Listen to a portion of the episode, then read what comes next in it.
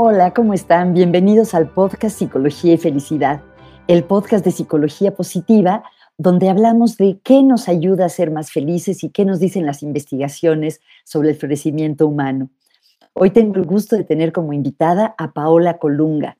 Paola es psicoterapeuta, es especialista en psicología positiva y es la coordinadora de los servicios de atención psicológica para los estudiantes de la Universidad Iberoamericana en la Ciudad de México. También es la presidenta de la AMOP, la Asociación Mexicana de Orientación Psicológica y Psicoterapia. Hablamos con Paola de cómo están los jóvenes y en general cuáles han sido los efectos de la pandemia en la salud mental de las personas, en el tipo de psicoterapia que se puede ofrecer en un contexto universitario, en cómo influye la psicología positiva, su manera de ver a la gente con la que ella trabaja y de muchos temas relacionados con la salud mental y el florecimiento humano. Espero que disfruten nuestra conversación. Paola, bienvenida. Qué gusto tenerte aquí en el podcast de Psicología y Felicidad. Ay, no, muchas gracias a ti por la invitación. Yo súper contenta de estar por acá. Qué fantástico, Paola. Pues a mí realmente me da mucho gusto ver la trayectoria tan exitosa que has tenido en el mundo de la psicoterapia y de la psicología positiva. Y me gustaría preguntarte, ¿Cómo defines tú tu trabajo? Si alguien te conoce por primera vez, no sé, en una reunión de la Universidad Iberoamericana donde trabajas o en una reunión social y te preguntan, ¿qué haces? ¿Tú cómo defines lo que haces? Pues eh, soy psicoterapeuta, creo que eso logra englobar bastante a lo que me dedico. Eh, lo hago tanto en una clínica en la Universidad Iberoamericana como por la práctica privada.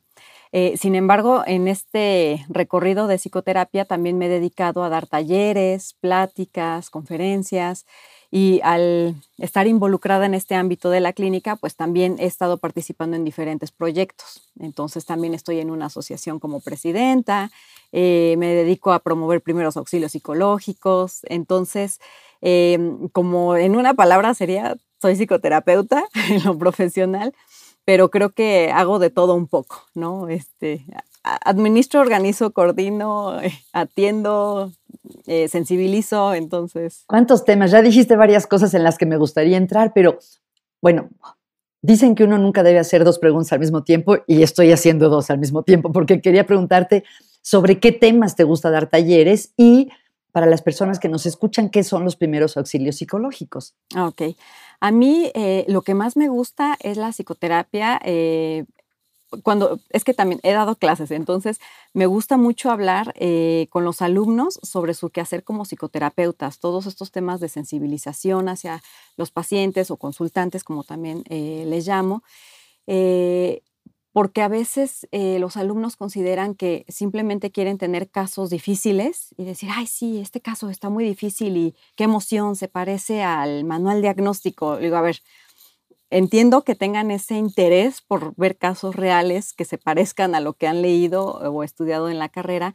Sin embargo, es una persona que está sufriendo, es una persona que no está disfrutando lo que está pasando con su día a día y es importante tener esa sensibilización.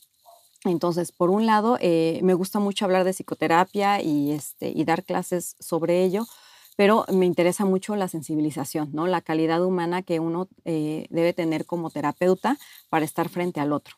Eso es algo que, me gusta mucho. Y también me encanta la psicología positiva, que es este, algo que me mueve. Eh, me encanta detectar las fortalezas en las personas.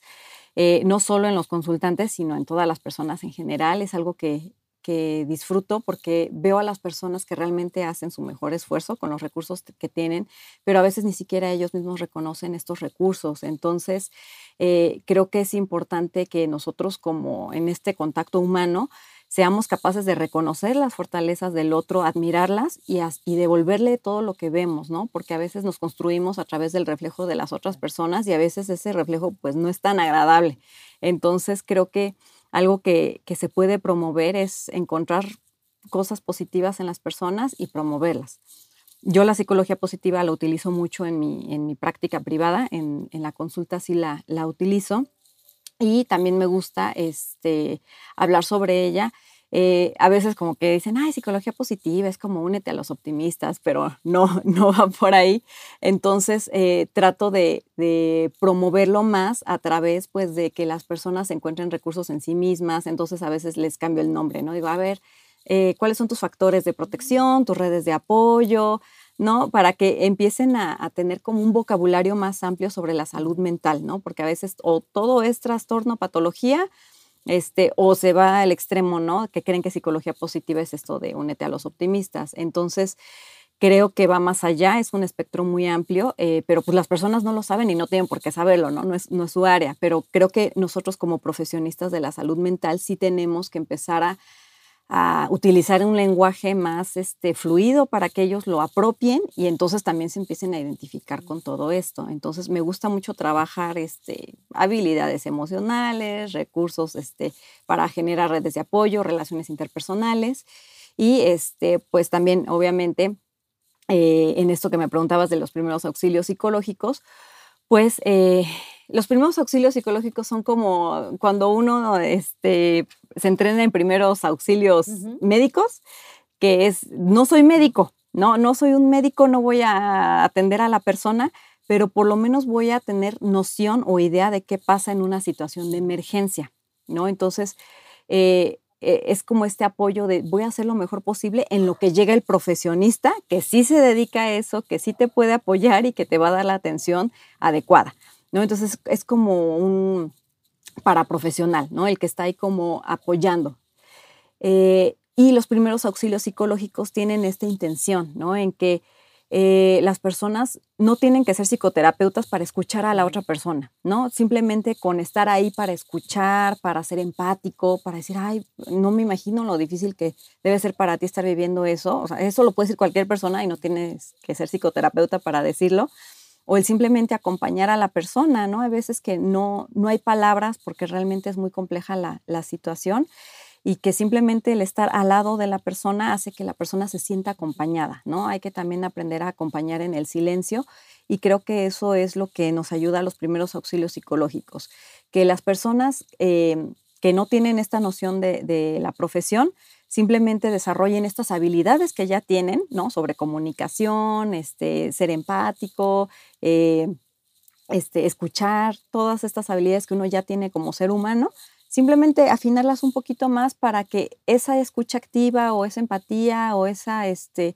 simplemente estoy para ti, le ayude a otra persona simplemente a sobrellevar la situación o para que busque la ayuda que eh, necesita ya de manera profesional esta certificación en primeros auxilios emocionales, que está abierta a cualquier persona, no solo para profesionales de la salud mental, la ofrece la AMOP, que tú eres presidenta de la AMOP, que es la Asociación Mexicana de Orientación Psicológica y Psicoterapia, ¿verdad? Eh, sí, así es. Eh, o, de orientadores psicológicos y psicoterapeutas. Es este, Asociación Mexicana de Orientación Psicológica y Psicoterapia. Y psicoterapia. Oye, y cuéntanos qué hace la AMOP. Eh, bueno, esta asociación surge en 2008 con la intención de crear un espacio para los psicoterapeutas de diferentes corrientes psicológicas. Em, en México existen diferentes institutos donde las personas se pueden ir formando y cada uno tiene su postura, ¿no? Desde psicoanalistas, eh, humanistas, gestalt, cognitivo-conductual, y cada uno se va formando con este, pues, las corrientes teóricas que, que le convencen. Eh, también lo que hemos visto es que a veces hay mucha lucha de, entre escuelas, ¿no? decir, cuál es la, escuela que ofrece mejores alternativas o que tiene mejores, eh, mejor evidencia en, los procesos terapéuticos. Y lo que buscó la, la MOP es decir, a ver, las terapias eh, tienen un muy buen índice de efectividad, eh, independientemente de la corriente, por estos factores comunes, ¿no? Los factores comunes se refiere a que hay ciertas circunstancias que tienen las personas y que eso va a promover que la persona pueda tener un mejor avance o este, mejorar en su calidad de vida porque se puede beneficiar de un proceso psicoterapéutico independientemente de la corriente. Entonces, ¿Por qué? Porque a veces eh, lo que la persona necesita es que la escuchen, ¿no? Este, independientemente de qué postura tengas, el, primer contacto es el, humano. ¿Por qué? Porque justo lo que les hace falta es tener esta persona de confianza o alguien que les ayude a traducir todas estas ideas que traen en la mente. Entonces, eh, al ser esta parte eh, primordial, ¿no? La alianza terapéutica, pues ha habido, muchos estudios respecto a estos factores que son los que ayudan realmente a los procesos psicoterapéuticos, ¿no? También está este factor de la esperanza en el proceso, eh, también están los factores extraterapéuticos, que es este, que simplemente la persona pues regresa a su día a día con su estilo de vida, con la familia que tiene o los problemas que tiene en el día a día y que pues nosotros como terapeutas no podemos controlarlo, pero le podemos ayudar a la persona a comprender su entorno y a tratar de hacer ajustes o adaptarse a esto. Entonces, eh, al tener esto en mente y ver que eh, las, la corriente psicoterapéutica tenía un muy bajo porcentaje de incidencia en el éxito terapéutico, pues la asociación decidió formar un lugar, un espacio seguro para el gremio de psicoterapeutas, de decir, sabes que tu corriente es válida, o sea, se vale que tú tengas una postura, pero también se vale que yo tenga la mía. Entonces, em, está conformada por psicoterapeutas de diferentes corrientes y más bien a lo que, se, lo que se espera es que nos apoyemos como psicoterapeutas y más bien que se le dé un rol al psicoterapeuta como tal en México promoviendo la este, capacitación. ¿Por qué? Porque no todos los terapeutas, no todas las personas que dan terapia están eh, preparadas para dar terapia, ¿no? Eh, es importante tener este, estudios académicos eh, de posgrado en psicoterapia, pero la gente no lo sabe, no lo pide y pues hay mal praxis aquí en, en México. Entonces, lo que buscamos es justamente promover las certificaciones. incluso tenemos una certificación que es OPCA, eh, que esta es para psicoterapeutas, ¿no? Una vez que acabas tu grado de licenciatura y el de maestría, este, y si quieres el de doctorado, pero ya acabando el de maestría en el que te formas como psicoterapeuta, si tú así lo decides, puedes hacer esta certificación. Esta certificación eh, se hizo con estándares norteamericanos, pero se trajo a México y se realizaron diversos estudios para poder... Eh, estandarizar la prueba aquí en México. Entonces está eh, estandarizada para psicoterapeutas mexicanos, entendiendo todo el contexto cultural. Entonces esa, ese examen que aplican es para promover que los terapeutas cuenten con los conocimientos básicos de, que debe tener todo psicoterapeuta, además de que se promueve que uno se, actualice constantemente, porque si tú quieres renovar tu certificación, debes demostrar que has estado capacitándote, ¿no? Entonces, ¿Y esa certificación en qué es? ¿Es certificación en...? Es este, certificación como orientador psicológico, ah, así es como como está esa certificación, es avalado por AMOP, que es la, asociación que nos da reconocimiento en BCC. Ellos saben de esta certificación, ¿no? Entonces, y también se creó el código ético para que tengamos una línea sí, han hecho un gran trabajo. Exacto, una línea como más clara de cómo se ejerce la psicoterapia. Eh, se basó en, diversos códigos éticos de otros países donde está más regulada la psicoterapia, pero bueno, estos son como los primeros intentos de, tener como una identidad como psicoterapeutas, que nos apoyemos entre nosotros, que no nos este, tiremos tierra entre nosotros, entre corrientes, simplemente que nos apoyemos porque todos tenemos este interés común de este, ayudar a las personas y que mejoren su calidad de vida. Hace rato decías algo que me hizo sonreír cuando decías que los terapeutas jóvenes en entrenamiento dicen que quieren casos difíciles. Yo todo lo contrario, siempre bromeo digo que quisiera tener un letrerito en mi oficina que dijera solo, solo se admiten casos fáciles. Em, pero eh, nunca pienso en, los clientes como casos, ¿no? Son como personas, como tú decías. Y me gusta también la palabra que tú usas, consultantes. Cuéntame, entre todas las palabras que podemos usar hay gente que dice pacientes, clientes, consultantes, algunos dicen personas con las que hablamos, pero eso ya se me hace demasiado amplio. Este, ¿A ti por qué te gusta consultantes? ¿Qué, significa para ti? Eh, para mí, consultantes es porque la persona busca esa consulta, busca esa orientación y no necesariamente tiene que ir sobre algo patológico, sobre una enfermedad, sino que puede ser simplemente, oye, es que a mi hijo le pasa esto qué puedo hacer, ¿no? Y que parece más una orientación en cuestión de crianza o de cómo escuchar. Entonces, eh, siento que el término paciente eh, ya coloca a la persona en una posición de enfermedad, ¿no? Como un modelo muy médico. Eh, digo que por de formación profesional a veces se me sale, pero eh, cuando sí lo digo muy consciente de lo que estoy diciendo, sí me gusta decir consultante, ¿no? Porque es como abrirle esa posibilidad a que la persona busca algún tipo de ayuda y que al escuchar ya podré saber qué tipo de ayuda está necesitando y si soy la persona indicada para poderle brindar esa ayuda, ¿no? Y si no, pues decirle, creo que a ti lo que tú lo que necesitas tal vez es otro tipo de, apoyo, ¿no? Puede ser académico, nutricional o lo que sea, ¿no? Hay, hay que ver qué es lo que busca la persona o simplemente, ¿no? Estos este, talleres para padres, ¿no? También, porque luego la gente no sabe con quién acercarse. Oye, cuéntame del servicio de, de atención psicológica que ofrecen en la universidad, porque a mí me, da mucho gusto ver que eres tú con esta formación que tienes tan sólida en psicoterapia y además en psicología positiva. Eh, esta integración de psicoterapia y psicología positiva está también en el trabajo que hacen en la clínica de la universidad? Eh, la de psicología positiva como tal no está integrada como en una formación que tengan todos los terapeutas que brindamos la atención psicológica ahí.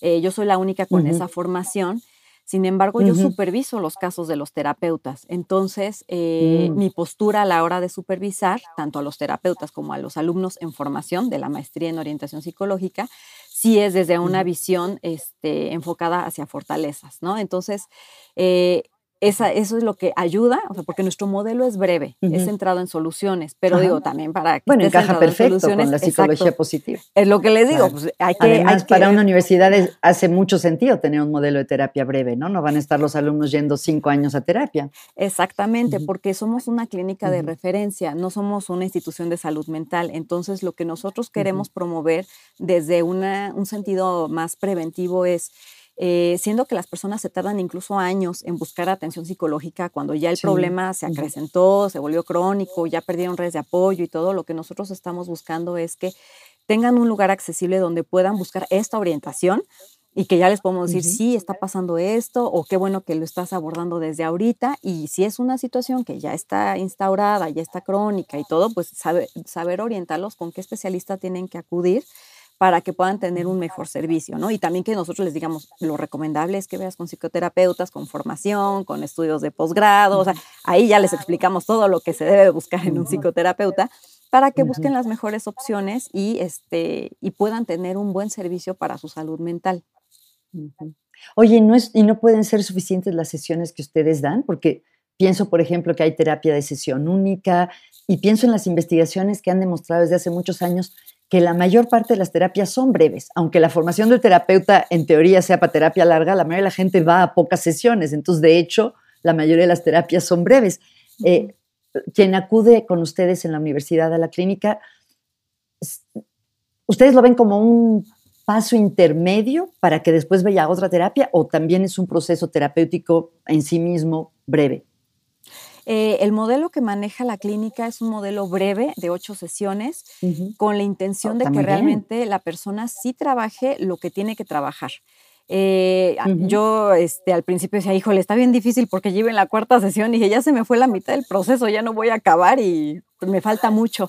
Pero una vez que logras como acomodar esto eh, y también empecé a tener más capacitación sobre sesiones únicas, eh, te das cuenta que puedes hacer mucho, ¿no? Entonces, eh, en ocho sesiones, incluso he tenido pacientes que en la cuarta dicen, ya, esto ya lo resolví, este, y que empiezan a resolver otras cosas de su vida. Entonces, le digo, a veces hay que aprender cómo eh, ir afrontando ciertas situaciones y se hace un efecto dominó, porque tú solito lo puedes empezar a replicar en otras áreas, ¿no? Como una parte más autogestiva. sí, la intención... Además, perdona que, perdona que interrumpa, pero este, ya que tanto a ti como a mí nos gusta la investigación en psicoterapia, ya ves que los datos indican que, ah, que, que la mayoría de las personas experimentan una mejoría significativa después de ocho sesiones, o sea que no son tan poquitas realmente, ¿no? Sí, sí, sí, o sea, de, de verdad sí se ven los cambios eh, un poquito es como ver para creer, porque cuando les contamos a las personas del modelo y todo, los mismos este, estudiantes llegan a pedir el apoyo, dicen, uy, no, es bien poquito, mejor me voy por fuera. O este, le decimos, bueno, inténtalo, a ver qué, qué puedes este, ir descubriendo de ti mismo. Y lo toman y de verdad que dicen, ay, no, sí me sirvió mucho. Entonces, eh, realmente se empiezan a dar cuenta que sí es algo que les ayuda, que los orienta, eh, y también nuestra intención es de que sí puedan trabajar lo más que se pueda. Eh, aunque nuestra intención es que seamos ya como que esa, esa instancia que brinda la atención y hasta ahí se quede, pues la verdad es que sí funcionamos como intermediarios porque hay casos de, todos, de todo tipo y hay casos que sí necesitan apoyo este, ya de un especialista, ¿no? De, un este, médico psiquiatra o ya es un tratamiento más a largo plazo porque pues este, necesita, no sé, este, nutriólogo, médico o es algo ya un poquito más a largo plazo. Entonces, eh, tampoco nos cerramos a, estas posibilidades, tratamos de analizar cada caso como, como lo que nos presentan ¿no? los consultantes, porque no podemos verlo como, ah, esto es ansiedad, los, de, los que llegan con ansiedad para acá, ¿no? los que llegan con depresión para acá, porque no trabajamos con diagnósticos, entonces más bien trabajamos con lo que nos refiere el consultante y ya sobre eso, cada caso vamos decidiendo cuál es la mejor opción, ¿no? Si con ese proceso es suficiente, si necesita una referencia, pero se evalúa cada, este, cada historia que nos trae el consultante. Me encanta eso. Ah, tal vez me encanta porque yo también pienso así, pero justo ayer hablaba con una colega muy querida que también es amiga tuya y decíamos que qué difícil es por cuando nos preguntan, ¿tú en qué te especializas? Como no pensamos en términos de clasificaciones diagnósticas, pues no puedo decir me especializo en depresión, me especializo en ansiedad, porque veo a cada persona como, como una persona diferente, ¿no? Entonces, em, tiene sus, yo creo que eso tiene sus ventajas terapéuticas y sus desventajas mercadológicas. Oye, y qué fantástico que ofrezcan este servicio a los estudiantes y me gustaría preguntarte, se lee mucho sobre la crisis de salud mental de los jóvenes, cómo hay datos de que la pandemia eh, ha tenido efectos especialmente nocivos para los jóvenes entre 18 y 25 años. Eh, ¿Tú cómo ves esto? O sea, eh, eh, ¿están llegando más jóvenes a terapia? Y si sí, ¿qué tipo de asuntos, de problemas les preocupan a los jóvenes de edad universitaria hoy de lo que ustedes pueden ver? Pues mira, la clínica atiende a toda la comunidad de Ibero, entonces ah, atendemos ah, tanto a colaboradores, profesores, este, y a estudiantes. acordaba. Entonces abarcamos todo. Eh, la realidad es que la pandemia les afectó, nos afectó a todos y eh, sí empezó a, detectarse muchos casos de eh, que se destapó ansiedad, depresión, todo mm, esto sí se vio como muy, muy marcado en toda la población, eso sí fue generalizado. Lo que sí empezamos a notar de diferente fue que a finales del año pasado, bueno, a mediados, eh, sí empezaron a llegar los estudiantes con unos temas un poco más complejos, ya que estaban como muy, em, pues agobiados porque no sabían qué iba a ser de su futuro, porque eh, no conocían en esta transición de preparatoria a universidad, pues no tuvieron el espacio para este, hacer esa transición. Entonces eran como muchos mm, duelos acumulados que no tenían tiempo de procesarlos eh, o algunos ya se habían independizado de, ay, ya voy a estudiar en, la universidad, me voy a la ciudad, ¿no? Porque eran son foráneos. Eh, y chin, van de regreso a sus casas con sus papás. ¿no? O unos que ya habían conseguido trabajo y perdieron su trabajo por la, por la pandemia, ya no podían pagar sus estudios. Entonces empezaron a hacer problemáticas de todo tipo, eh, pérdidas de, seres queridos también, pero sí vimos que se acrecentó mucho la ideación suicida. Eso sí es algo este, eh, que sí notamos, que digo, a nivel mundial también sabemos que eso empezó a suceder, pero, pero sí fue como importante reconocer que también en nuestra comunidad era, o sea, lo que estaba pasando en el mundo se veía reflejado en este microsistema que somos, digo, en comparación a la, a la población que somos, que realmente sí estaba pasando, ¿no? Entonces, eh, los alumnos empezaron a sentir desesperanzados, eso es como lo, lo que más empezó a llegar, mucha desesperanza, mucha ansiedad, eh, como crisis de identidad, ¿no? De dónde estoy, hacia dónde voy, y muy baja motivación. La verdad es que eso fue lo que más nos llegó el, semestre pasado. Estábamos rebasados, la verdad es que sí había mucha, mucha, mucha demanda. Eh, ahora que ya regresamos a la presencialidad casi en su totalidad, ha ayudado bastante eh, porque como que ya las temáticas están cambiando un poquito la tonalidad, ya no son tan mm, oscuras como estaban llegando, ah, pero sí, es, sí están teniendo muchas dificultades para socializar, eso sí, ¿no? Como que ya se O sea, al principio cuando empezó la pandemia fue como, híjole, me veo en, mi cuadrito de Zoom y eh, me arreglo y hay todo y es como estarte viendo en el espejo todo el tiempo y qué opino y todos me escuchan. O sea, era como esa inquietud. Pero llegamos ahora a lo presencial y ahora eso que les cobijaba, por así decirlo, el cuadrito de Zoom, pues ahora ya no. Entonces era cómo interactúo cuando el profesor todavía no llega a clases, ¿no? O cuando ya acabó la clase y estamos en los pasillos, ¿qué, qué hago? ¿Qué digo? ¿No? Porque acá solo era la conexión virtual y ya. Fíjate que había leído sobre eso en literatura de Estados Unidos y yo pensaba, ay, eso es algo de Estados Unidos, en México nunca va a pasar. se me hace muy interesante oír que también en México, como que se nos oxidó la, o a los, a los jóvenes tal vez más, no sé, esta capacidad de socializar, qué interesante.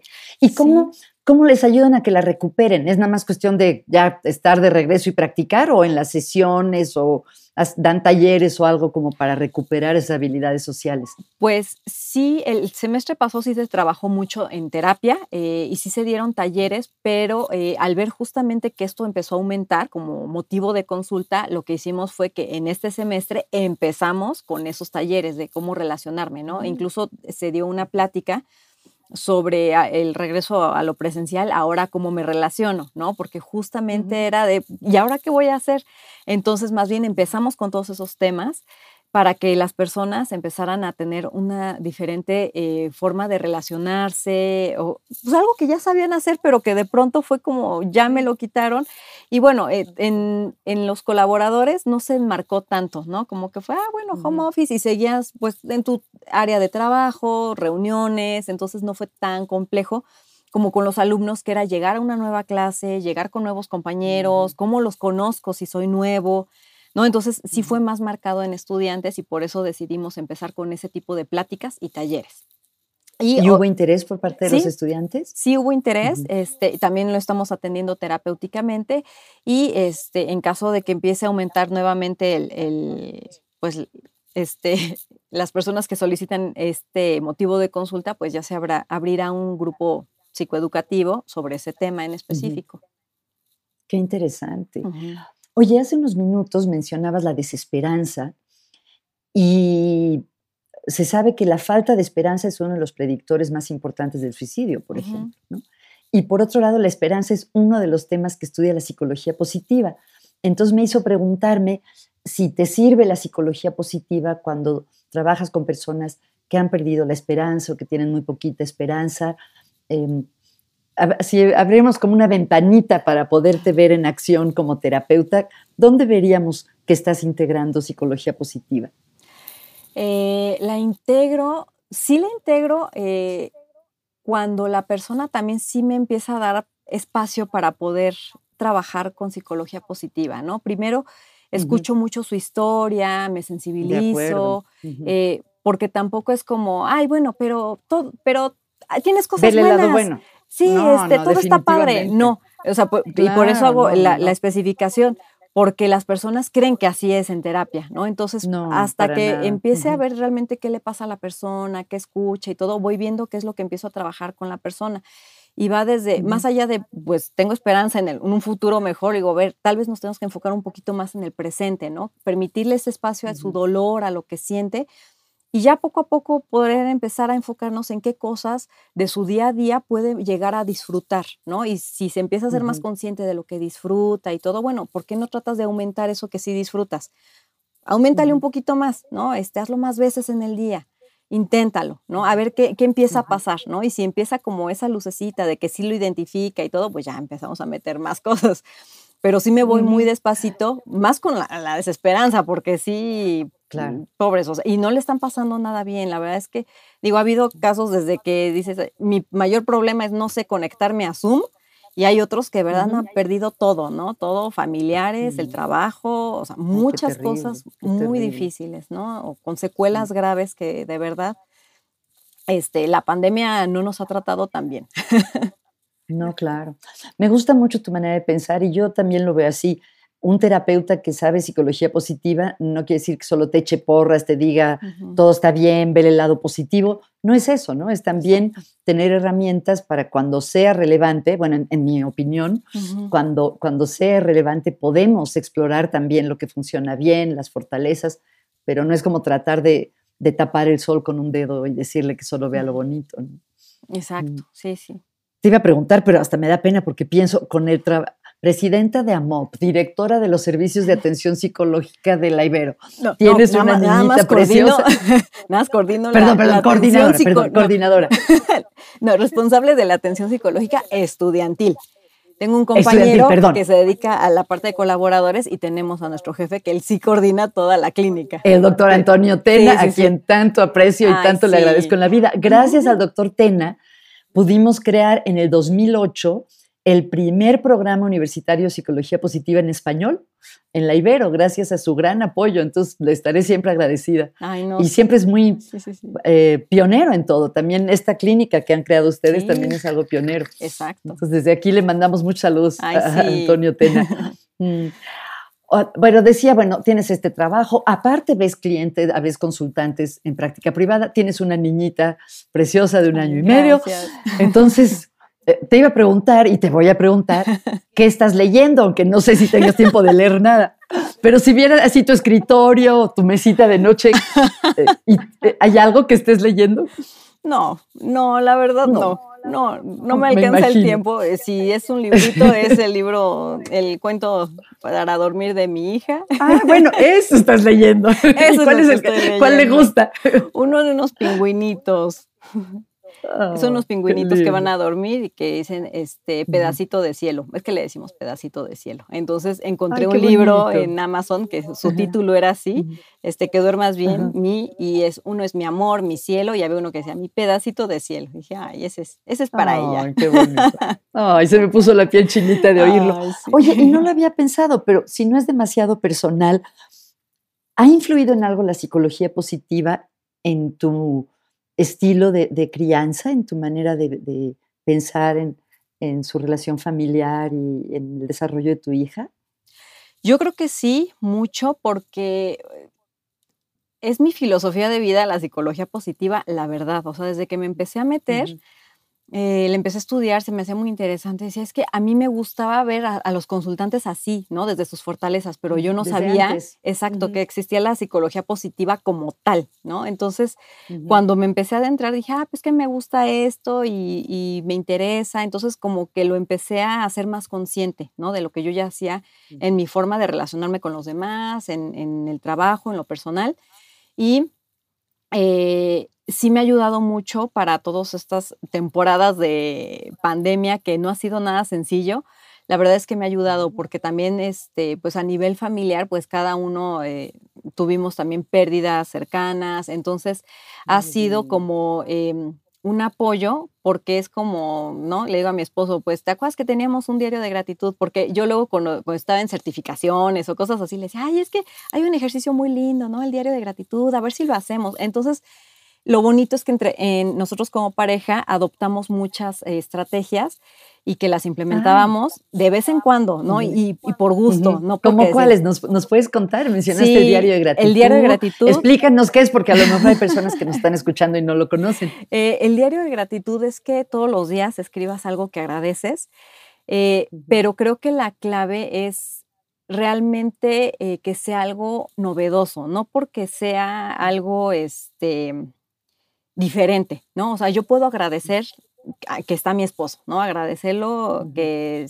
estemos juntos y todo, pero el, chiste es como que encontrarle esa frescura, algo nuevo. Entonces, eh, hoy agradezco que eh, me hizo reír muchísimo, ¿no? Y al día siguiente, ay, agradezco que eh, me dio palabras de aliento cuando me sentí triste por X cosa, ¿no? O sea, aunque sea la misma persona, ¿no? O, la misma circunstancia, pues tratar de encontrarle algo novedoso a eso que tú agradeces en tu día a día.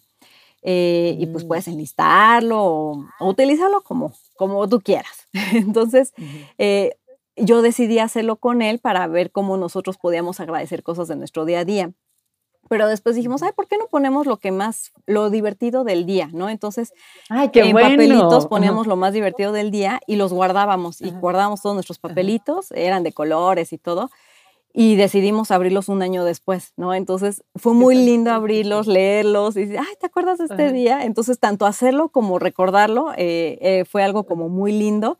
Y esos papelitos todavía los tenemos porque, ay, los papelitos. Entonces nos gusta estarlos viendo constantemente. ¿No? Entonces, ese es como un ejemplo. Eh, también nos pusimos a leer el, el libro de Happy Together. Ah, de, los este, Pawelski, James y Susan Exacto. que está en eh, español, por cierto, en español se llama Felices para siempre. Sí, sí, pero lo conseguí en inglés y este y ya así lo leímos e hicimos todos los ejercicios y todos los íbamos haciendo. ¿Todos? sí, y eso los hicimos este, cuando íbamos de visita con mi hermana. Eh, vive en Saltillo, entonces íbamos en la carretera contestando nuestros este, cuestionarios y todo. Entonces, eh, ha sido muy lindo porque... Espero que no mientras manejaban. No, no, no, no, no. El que va de copiloto va leyendo.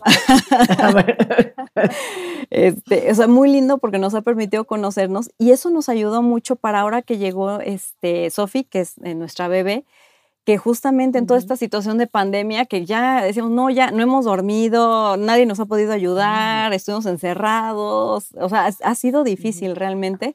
Eh, decimos, no, a ver, pero acuérdate, hoy, hoy que agradecemos, ok, ok, o sea, ya, ni lo hacemos en diario, no lo escribimos, no, es nada más como, a ver, ¿cómo fue tu día? ¿Qué fue lo más bonito? Entonces, y a veces lo hacemos ya muy, de forma muy irregular, pero cuando nos cachamos al, al otro que está como estresado o lo que sea, tratamos de, de recordárnoslo mutuamente. Entonces, eso ayuda porque también estamos más conscientes, ¿no? Cuando estamos con ella y está triste o está haciendo berrinche o lo que sea, decimos, a ver, tranquilos, ¿no? Estamos eh, con ella, este, ya estuvo en, la, en la mañana en la guardería, ahorita es para pasar el tiempo de calidad con ella, ¿no? Entonces sí estamos al 100 con ella. Fíjate que leí que mm, de, un, de una encuesta en España en la que se vio que la mayoría de los adolescentes habían disfrutado estar con sus papás durante la pandemia. O sea, tiene un costo en cuanto a sociedad, pero que el, estar, poder estar con sus padres es algo que muchos valoraban y pensaba que en el caso de un bebé, todavía más. Yo creo que los bebés de pandemia fueron afortunados en el sentido de poder tener mucho tiempo con sus papás. Totalmente. Yo agradecidísima. Yo cuando este, ya se estaba terminando mi licencia por maternidad, dije, no, ¿qué voy a hacer con mi hija? ¿Qué pasa si regreso? Ya la tengo que llevar a la guardería. ¿Qué va a pasar? Tan chiquita. Sí, y, empezó a avanzar la pandemia y seguían diciéndonos, no, pues sigan en casa, sigan en casa. Y yo, qué bueno, qué bueno, qué bueno. Entonces la pude disfrutar muchísimo y mi esposo también en ese entonces estaba también eh, trabajando desde casa. Y dije, qué, qué afortunada es Sofi porque te tuvo también aquí en casa. Digo, estábamos trabajando y, repartiéndonos y todo, pero estábamos los dos en casa. Entonces, mi esposo eh, es muy apapachador y todo, y, este, y le encanta este, estar con Sofi y jugar con ella pero tuvo la fortuna de que pudo estar todo el tiempo con ella los primeros meses, ¿no? Porque estábamos aquí encerrados en casa, entonces... Sí, y eso es un tesoro, yo creo. Sí, totalmente, entonces sí lo agradezco. A veces ha sido como un costo alto porque no pudimos conocer, este, que muchos familiares conocieran a, a Sofi más chiquita y todo, pero nosotros la hemos disfrutado enormemente, o sea, enormemente, de verdad, o sea, nada más, la, nada más la metimos a la guardería porque empezó a brincar, escalar todo y ya no podía yo tener... Eh, atender a mis pacientes. sesiones, claro. sí, sí, sí. Solo por eso, porque si no, seguiría aquí en casa. Ay, qué bien. Paola, eh, las personas que quieran saber más de AMOP, de tus servicios terapéuticos, de la atención psicológica para la comunidad de la Universidad Iberoamericana, ¿cómo pueden encontrarte? Pues mira, eh, por la parte personal, tanto de AMOP como de eh, mi práctica privada, me pueden escribir a mi correo que es pao.colungas.gmail.com.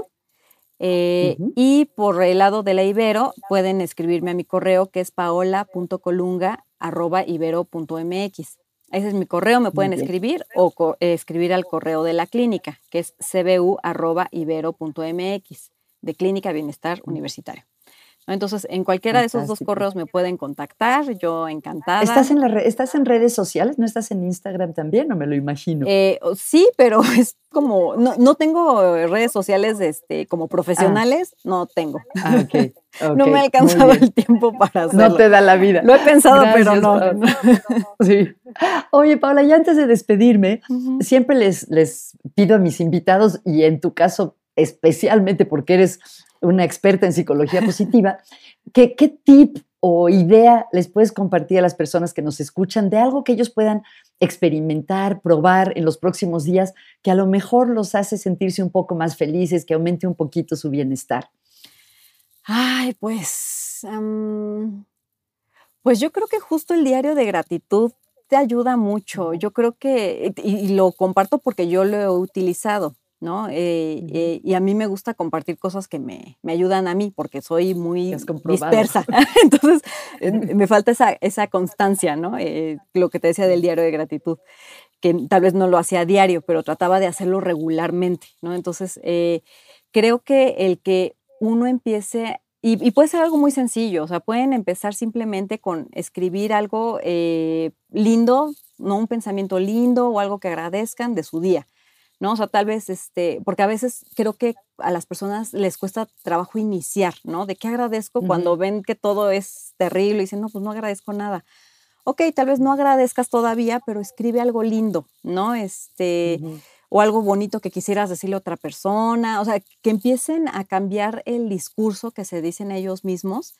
Eh, porque va mm. desde, ay, hoy qué cara tengo y mis ojeras, no, pues sí, pues tengo una bebé de año y medio, pues sí, pero me gustan mis ojos, ¿no? Entonces, siempre hay cosas bonitas que nos gustan de nosotros y pues si no, hay que encontrarlas.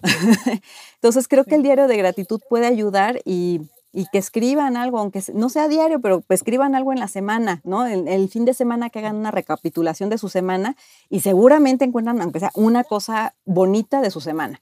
Y ya después irlo haciendo como más este, eh, seguido, ¿no? Ya, ya que vean que sí, en serio, sí hay muchas cosas lindas que recordar de la semana, ya lo podrían empezar a hacer diario para que vean cómo su día a día este, tiene cosas buenas, ¿no? Porque a veces pasa que todo su día es bueno, ¿no? Y, van bien las cosas, o tranquilas o buenas, pero va tranquilo y de pronto voy de regreso a la casa y se me poncha la llanta. Y entonces es, qué terrible día, qué horror, es el peor día de mi vida, esto está pésimo, todo me sale mal a mí. Y dices, bueno, a ver, si se te ponchó la llanta, si tal vez te cambió los planes, no está agradable que se te ponche y estás ahí resolviendo, pero si haces un recuento de tu día, la verdad es que hubo otras cosas muy buenas en tu día, pero a veces solo nos quedamos con esa mala experiencia. Entonces, si es empezar a cambiar el chip, entonces yo lo haría poco a poquito, ¿no? O sea, no, forzarlo a todos los días tengo que agradecer algo, porque creo que a veces les cuesta trabajo, pero por lo menos que vean que hay cosas buenas. Sí hubo algo malo en tu día, pero ah, también hubo algo bueno, búscale, ¿no? Búscale. Y ya de ahí para empezar a hacer este, el, radio de positividad, de que sean más emociones positivas que negativas.